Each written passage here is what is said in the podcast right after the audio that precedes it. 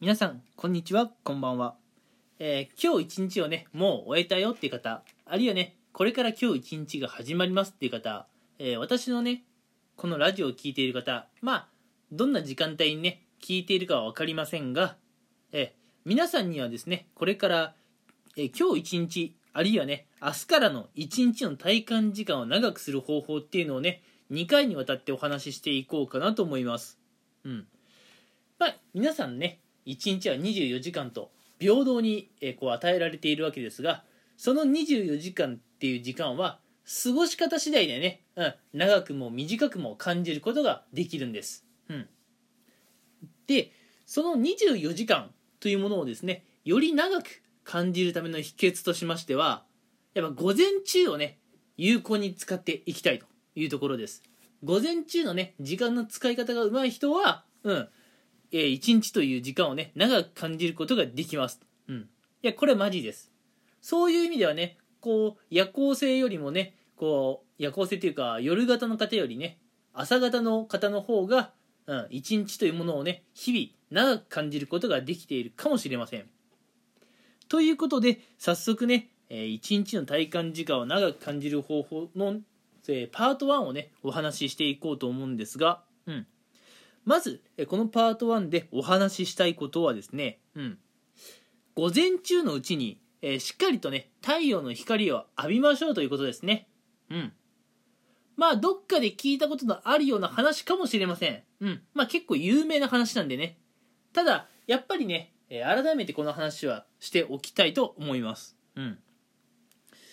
まあ皆さんねちょっと自分がどんな朝を送っているのかっていうのを想像しながら、えー聞いていただきたいんですがまあちょっとね私の話を少しだけさせてもらおうかなと思います。うん。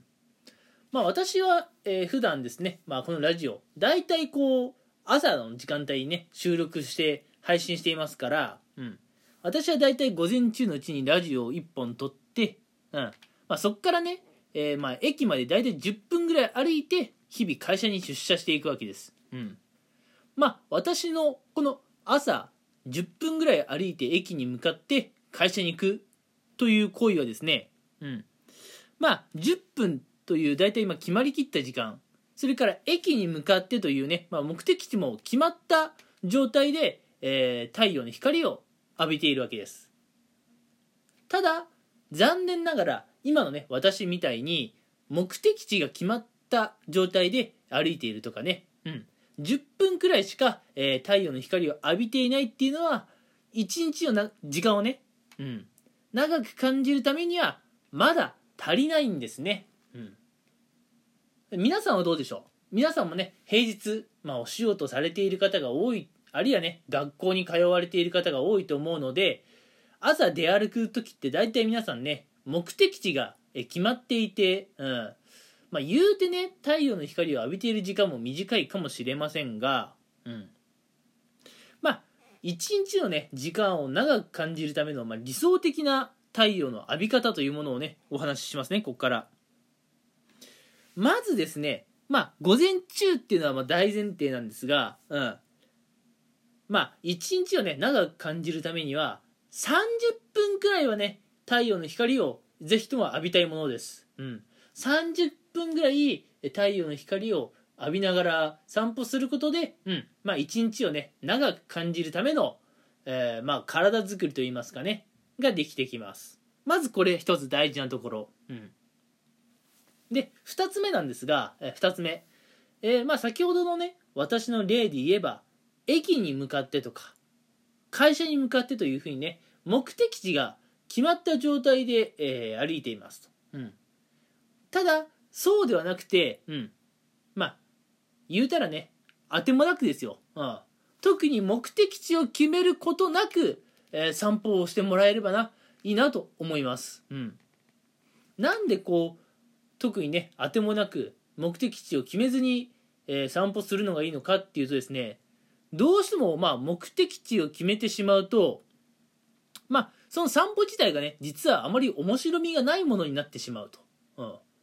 むしろね目的を目的地をね決めないでただただのんびり歩いている方が、えー皆さんのね街中の新しい発見なんかがあったりしてね結構面白かったりするんです。そして目的地を決めずに歩いている方が意外とね30分というのはあっという間に経つもんなんですね、うん。えー、まずは公園に行ってそっから駅に行ってそっから家に帰ってこようとかっていうふうにね場所を決めながら歩いているとあれ？30分までまだ時間が10分あるぞと、うん、次どこ行こうかなと、うん、ちょっと散歩すること自体が苦痛になってしまうかもしれません。なので、うん、一日のね時間を長く感じるためには特に目的地を決めずに当てもなく30分ぐらい歩いてみるのがいいんです。うん。まあ、このラジオを聞いてね、えー、多くの人が、いや、それは時間の使い方がもったいないんじゃないかと。うん。それじゃあね、一日の、まあ、時間をね、長く感じるどころか、短くしちゃってないですかと。感じる感じないの問題じゃなくて、散歩したっていうね、無駄な時間のせいで、一日一日のね、時間が短くなってないかと思う方がいるかもしれませんが、えー、たまの休日、一日ぐらいね、ぜひとも、えー、騙されたと思ってやってみてもらいたいなと思います。うん。目的地を決めずに、うん、あてもなく、30分ぐらい歩いて太陽の光を浴びてみる。こうするとですね、意外に、えー、体感時間長く感じることができます。うん。やっぱりね、皆さん1日24時間しかないというのはね、これはもうみんな平等なところなので、うん。この24時間を長く感じられるかどうかってやっぱり皆さんね、えー、生活をする上で大事なポイントだと思うんですが、うん。たまには早起きをして散歩をしてみるというのはいかがでしょうか？うん。まあ、休日だったらこういうことをするの意外に簡単かもしれませんが、平日だと大変かもしれませんね。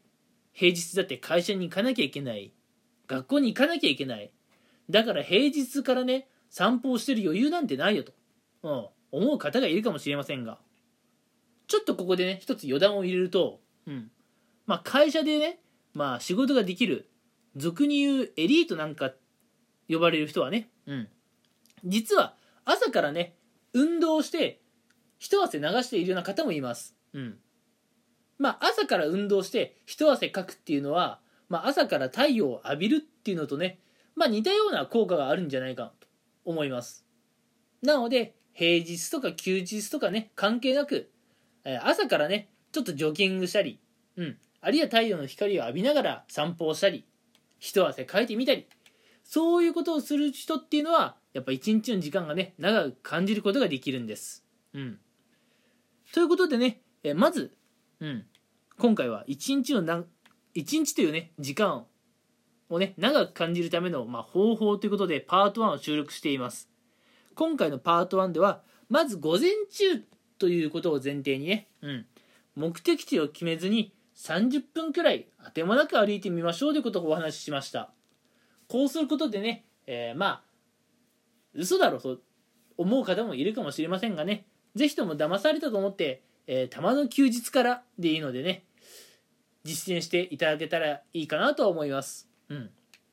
で、次回はね、えー、1日の体感時間を長くする方法というところでね、えー、パート2をお送りしていこうかなと思います。うん。えー、いずれもね、まあ、会社員とか学生さんとか主婦の方とか、いろんな方にね、えできる内容ですので、ぜひ試してもらえればなと思います。それではパート1はここまでです。聞いてくれてありがとうございました。